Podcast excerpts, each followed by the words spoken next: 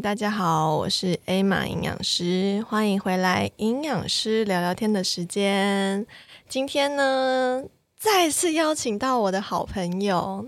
我的好同事，哎，不能算同事，好同业，就是我的凯西营养师。大家有记得之前凯西营养师来到我们 Podcast 是来讲说是睡不饱会变胖，还会变笨，因为那时候他出了一本书，他现在出第二本书了，我们 先掌声欢迎。嗨，讲凯西营养师，Hello，大家好，我是凯西。对，很快哦，好像哎一年吧，，对，一年，天哪，一年出一本书哎，对，好可怕！我怎么，你怎么好厉害？我怎么了？能能量很高哎，这是需要被逼迫吧？对，被逼迫。那呃，我们今天这集就是又要再继续讲变胖的事，啊，不是睡不饱变胖，是太累也会变胖。没错，就是传说中的压力肥，没做什么 就胖了。对，压力肥，搞不好连呼吸空气都会变胖。对，呼吸跟喝水都会胖变，不是看到老板就胖了。老板就胖，这好惨哦。对，这就是压力的来源嘛。对对对，压力来源。好，那具体来说，就是呃，应该叫做慢性疲劳。嗯，那我我刚刚跟凯西讲的那个什么喝水啊，然后呼吸变胖，当然是开玩笑啦。但是真的会有慢性疲劳变胖会会会。会有状况。那请就是凯西老师来形容一下，通常在慢性疲劳的肥胖的状况下，会是什么样的体态？体态哦，这个非常的经典啊，就是你有看到尾鱼肚，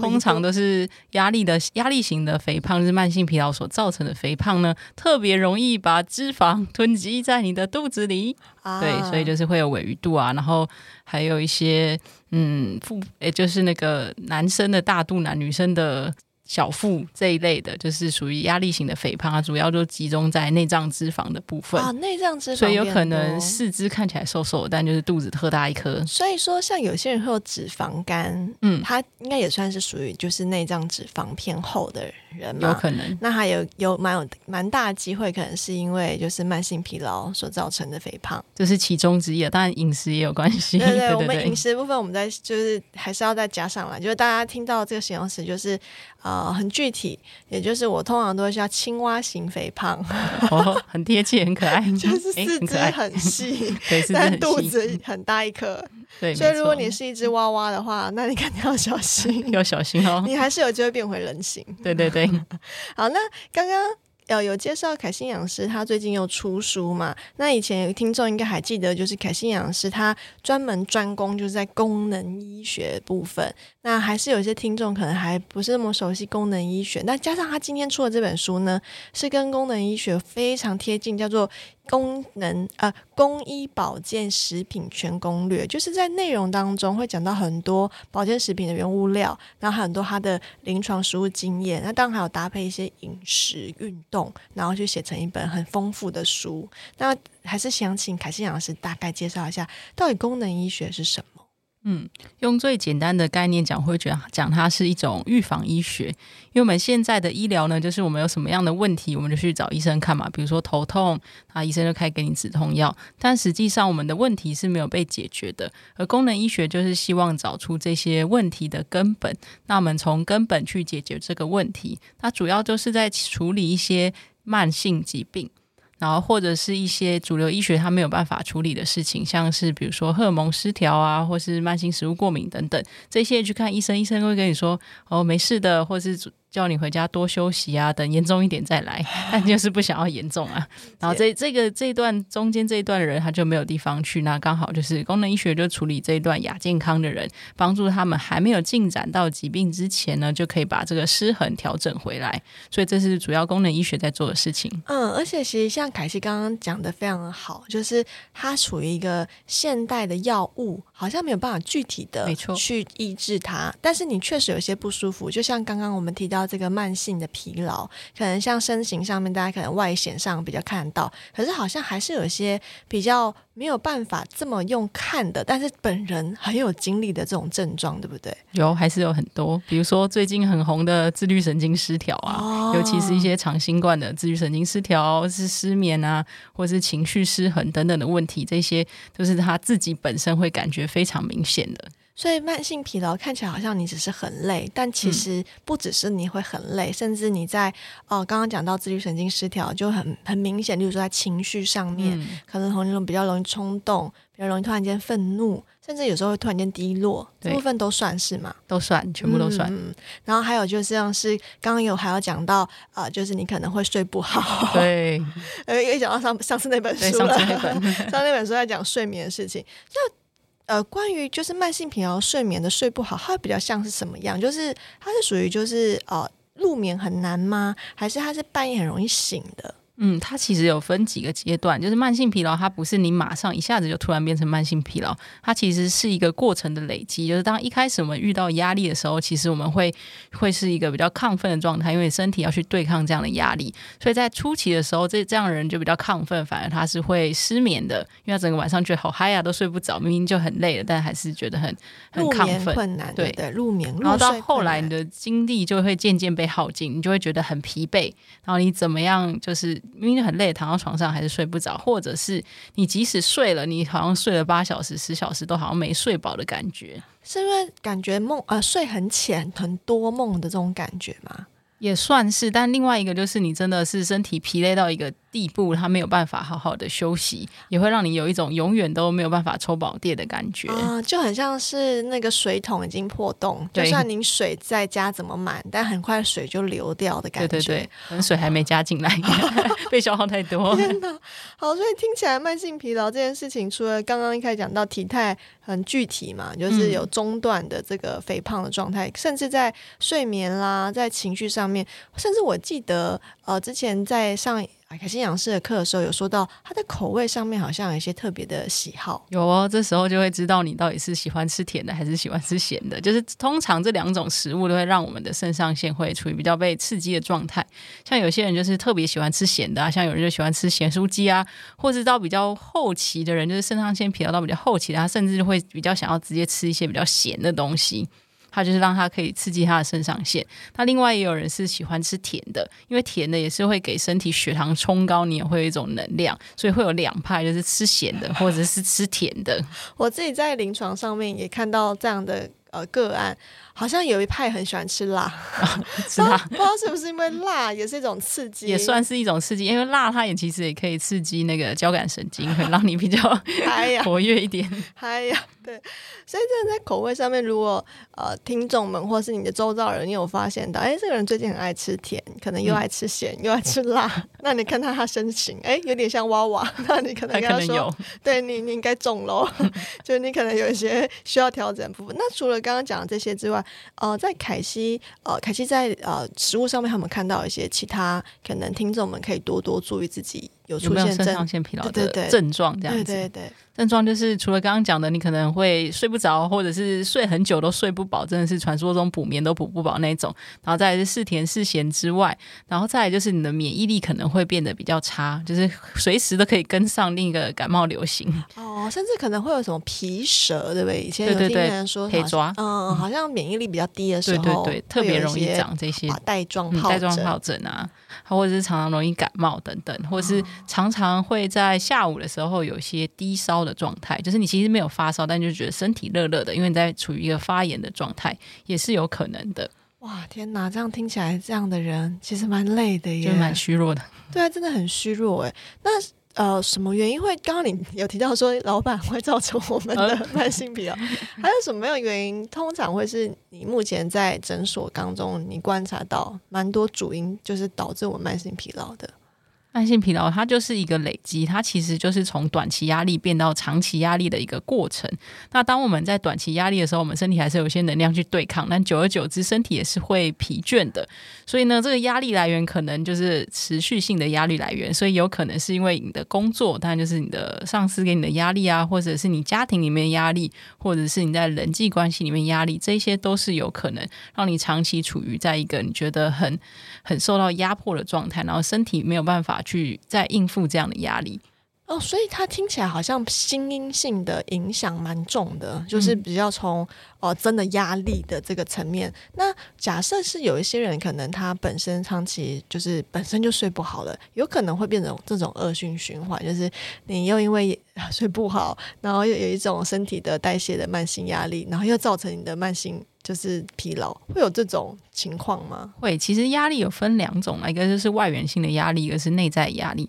那外源性的就是我们刚刚讲的一些关系啊，或是工作啊、家庭等等。那其实内源性的压力其实也占蛮大一部分的，比如说我们的肠道有发炎的状态。那很多人其实都不会察觉，或者食物过敏，这些都是我们身体内在压力很大的来源。所以我们在功能医学上，我们能解决的是内源性的压力，外源性的压力可能还是大家要自己去找到一个调试的方法。对对对，找适合的管道，例如说可能找一些智商师啦，或是心理师来去排解这部分。讲到这部分，我很有感，因为呃之前。我大概好像两三年前跟凯欣老师在听他的课程的时候，哦，那时候我们就实际上去测自己慢性压力的那个的的程度。我记得我那时候好像在初初期，又好像二二二期这样，就是属于就快快快不行，但还活着，还活着的状态，就是已经开始下降，本来是冲高，然后开始慢慢下降。对对 对，就是还没有到最惨的那种状态，就是睡都睡不饱，但已经有就是很明显入睡蛮困难的。然后甚至也是会有疲累的这种情况。那那时候其实当然有有一些外源性。那时候我刚开始独立出来呃创业这样，所以那时候就有一些外源性部分。啊，那时候印象很深刻，就是因为那时候同时有搭配哦，就是上这个慢性过敏。就是慢性食物敏感的这个课程，那时候有去测，就发现哎啊肠子好像有问题啊，对，多都是肠子有问题。对，就是这件事情可能是最近呃，或许有之后有一集，我真的很想邀请凯西老师来讲，就是肤质这件事。就是很多人现在很流行听到听到大家说，哎，减重就不要吃肤质啊。其实肤质也是一个，就是诱发我们肠道很容易敏感。过敏的一个来源，那这部分啊议题太大了，我们之后再来聊。总之，大家可以先知道哦，有外源性的压力，也有内源内因性的，因为你可能饮食主要出了问题，例如说可能吃太多油炸物，这个。抗氧化呃，这个氧化物太多，然后还有就是刚刚说的，本身有一些过敏的状况，自己浑然不觉，然后一直吃到，所以可能造成我们的敏感，跟呃慢造成我们的慢性的疲劳。那通常在这样已经很累的人身上啊，凯西老师也会建议他再去运动吗？不要再逼他了，放过他吧。就是他周末就说睡吧，这样子吧。对对对，应该是说他如果真的要这这种人，我们就不建议他做这些比较剧烈的运动，我们会建议做比较。缓和，如果真的很想做运动，就做一些缓和的运动，比如说伸展啊，顶多就散散步。那我们诊所也是有遇过那种真的非常严重的，他连出门都是一个困难的，所以这种就是完全的不建议做任何的运动，他就好好的休息，然后透过一些营养素帮助他把这个肾上腺再补回来。了解，所以说刚刚我提到说啊，疲劳有可能分大概三个阶段，第一阶段比较初期，可能就是普遍啦，大家可能应该都在一起，对对，一起就是比较暴怒的状态，没有到暴怒，就是累累累 累累累，但是你可能还没有累到就是情绪失控啦，对对对，然后你的味味味道。味觉部分有特别的这种明显的偏好，那这样子的话，运动好像还行，对不对？对对对，那一种就还 OK，还 OK，因为大部分大家都是这样。对对对。那如果到二期，像我刚刚说我的那时候状况，哎，我睡眠已经开始有点微微的跑掉了，然后真的可以感受到情，就是生活当中是有这种无形压力，真的是外源性的。那这种。的人，他还不到累到他趴，但还适合运动吗？还是可以，就是它的强度就是控制在中等以下就可以。简单来说，应该可能就不要太超过自己体力。比如说 H I I T 就暂时不要。好，我们要来说明一下什么叫 H I I T。高强度的间歇运动，那么就会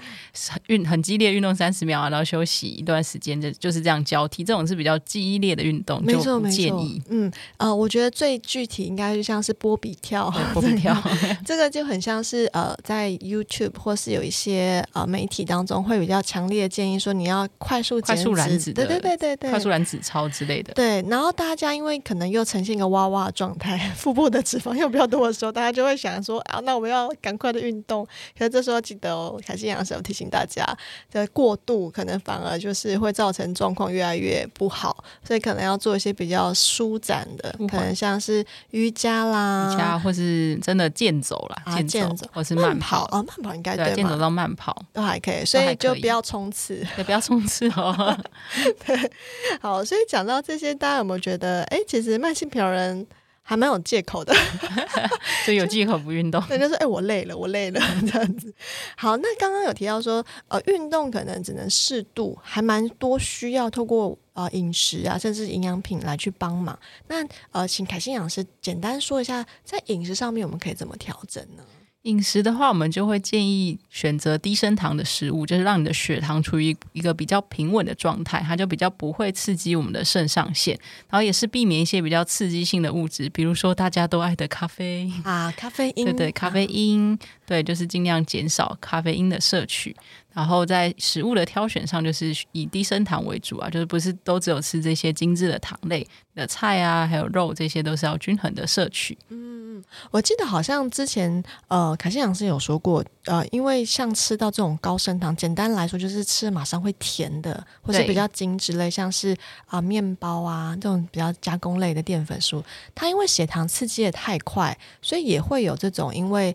呃血糖波动造成的。就是昏迷感，对对，所以为了预防，就是已经很累，然后你又昏迷，所以还是尽量多吃粗粮。粗粮没错，有地瓜啦，然后马铃薯啊，这种所谓根茎类作物，或者是糙米、藜麦这种有带麸皮的谷物类，就会比较适合。对，没错。那可是咖啡因这件事情很很微妙，就是在这种很累的人身上，他们通常都会有咖啡因的上瘾。对，就是对，因为我在临床上遇到太多，然后你跟他说你不能喝，他会一脸一脸的茫然问你说：“但我很累的时候，我要怎么办？”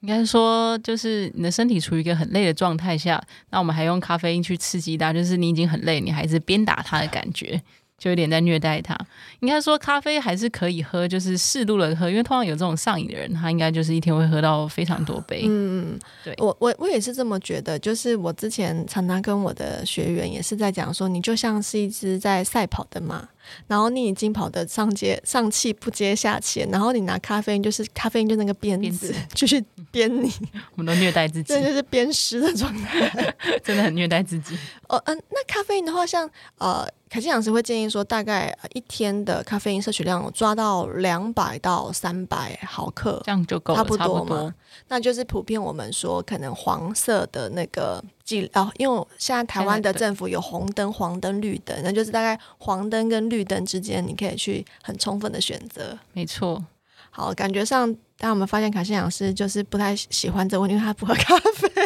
他是一个很厉害的人，我觉得他非常喝了就想睡了。他很厉害，就是他完全闻到咖啡的味道，他就是反而陷入昏迷的人。对对对，所以咖啡与我无缘。好，那在呃保健品的部分，这部分其实比较深。而且大部分通路其实是买不到的，对不对？对，老实说是这样。那如果真的硬要买的话，就是可以去中药房哦，中药房买补剂补气茶哦，补气茶是说有生，对，它有一些呃，应该说每一个中药行它有它自己的配方啦。如果还是比较担心的话，其实也是可以去给中医师看，因为每个人体质都不太一样，所以所适合的药材可能也不太一样。就它会有一些补气的东西，比如说人参啊、刺五加啊、红景天这一类的东西。了解。所以其实，在呃功能医学当中有发现这种慢性疲劳的呃症状，其实在中医部分应该也会有相发现相对应的这种呃。状态对不对？对，是其实类似的，用中医的讲法就是比较贴近的话，就叫补气。嗯因为我们肾上腺也是对他们来说也是肾气，懂懂懂，对对对，所以用他们的说法是补气的概念。好，那如果大家真的对于刚刚凯欣老师讲的，无论是中药的，无论是像刺五加啦，然后人参啊等等，那其实在他的书当中，他有讲到蛮多不同样的营养品。那我自己是受惠的人。因为那时候就跟他 讲嘛，我是二期 病入中期的二期二期疲劳。那那时候其实也是开始尝试，就是吃呃营养品，然后去调理自己的疲劳。我先坦白说，呃，大家吃一罐完全没有感觉。对，因为这是一个长期的调理，所以它是需要一段时间去调整。真的是吃我大概吃半年吧，然后才会觉得自己疲劳的感觉比较好。那原因是因为其实我一直还是处在那个。外在的那个压力的环境当中，因为持续的在搏斗中，真的，然后同时也努力的修复自己的肠道，所以我大概真的觉得抓半年的时间，身体有感觉比较清晰，就对确实没有那么的浑浑噩噩的感觉。对，就是至少差不多都要三个月到半年才会比较有显著的改善。对，那如果呃听呃聆听这一集的听众，您刚好有这种状况，且你其实有点求救无门的话，我非常建议去找凯西营养师，因为上次呃在讲睡眠的那一集，其实就有听众，然后来到凯西营养师的诊间呢，很想要寻求他的帮忙，但我这边先广告一下，就是我们都是自费诊。所以跟大家想象中的健保诊不太一样，所以如果有需要的话，我还是会把诊所的资讯，然后放在我们的这个资讯栏，然后也把凯西营养师的呃脸书，还有他的这个书的部分也放过去。所以有兴趣的话呢，我们就可以更多的来了解。那记得可以去追踪凯西营养师的脸书，叫挑食营养师洪凯西。好，那不知道凯西营养师有没有什么想要补充的呢？欢迎大家来追踪脸书，没有啦，不是啊，不是，我就说肾上腺疲劳真的是一个很长期慢性的问题啊。其实很多人都不会察觉，因为一开始大家会觉得说啊，不然吃吃 B 群啊，然后没招了就喝咖啡啊，就是不知道自己其实有这样的问题。但其实透过我们刚刚讲这些症状，大家其实也可以观察一下你自己有没有这样的症状。那如果真的有这样的症状，真的很建议及早调整，因为肾上腺。这个肾上腺疲劳，它其实后续还会影响我们身体很多荷尔蒙的状态和功能，所以还是早点调整。好，我很想要，我很想要请凯西营养师，因为凯西营养师是一个很温柔的人，我很想要听他来语出威胁。请问一下，如果 你继续失调，就会发生什么事？这么可怕的事情一定要这样讲嘛？就是新闻传说中的过劳死喽。对，那、可是可是我记得好像在过劳死之前，会有一些荷尔哦荷尔蒙荷尔蒙失调，对对，就是像是女生会有一些月经不来的问题，因为身体就会把你的荷尔蒙拿去做肾上腺素。因为身体会觉得啊，生命要紧啊，生殖不重要，然后你就会月经不来，月经混乱，对，所以就会产生一连串的妇科的问题。对对对，因为呃，可能很多听众就觉得，哎，怎么会这样子？其实是因为他们呃，我们的压力就是所谓慢性荷呃慢性压力的这个荷尔蒙，还有我们的雌激素的这个荷尔蒙，他们有点师出同源，就他们原本的原原料是一样的。那我们身体的原料就这么多，那刚刚凯西养师形容的非常好，就是现在你的身体就是已经战乱了，战乱干嘛还要生小孩呢？对 就活下去比较重要。对对对，所以他就不会，他就会把这个生育的部分给关机，那就是造成刚刚提到可能在荷尔蒙上面，尤其是性荷尔蒙上面很混乱的状况。那无论是男生女生都会有，因为很多男生想说，哎，我没有生理期，男生会有别的困扰，对对对，那就是不好说 不。好说。所以就大家可能想说疲劳是啊日，就是把它当成日常，其实疲劳应该不会是日常，但是确实在饮食当中，我们可以多多的去调节看看，像是刚刚提到的，尽量要吃低升糖的食物，就是尽量吃呃粗糙的食物，像是。全谷杂粮啦，然后或是根茎作物这种比较呃，不要是加工类的制品，更越圆形越好。然后尽量也是要避开过多的咖啡因的，就是喝 太刺激。对，太刺激了，太刺激，就是拿一个鞭子不停在鞭自己，但是不太行。然后甚至如果说你可以找一些中医师啊，或者是会来找啊营养师，然后来去做一些调理。那我觉得今天今跟大家这样分享的时候，我相信很多人都会对于呃这个疏解部分有好奇。那大家也可以去来去更多了解这个订购的资讯。可先跟大家讲，已经数量非常有限了，所以要买的手脚要快。好的，那我们今天这一集我们就先聊到这边。好，我们下次呢再见，拜拜，拜拜。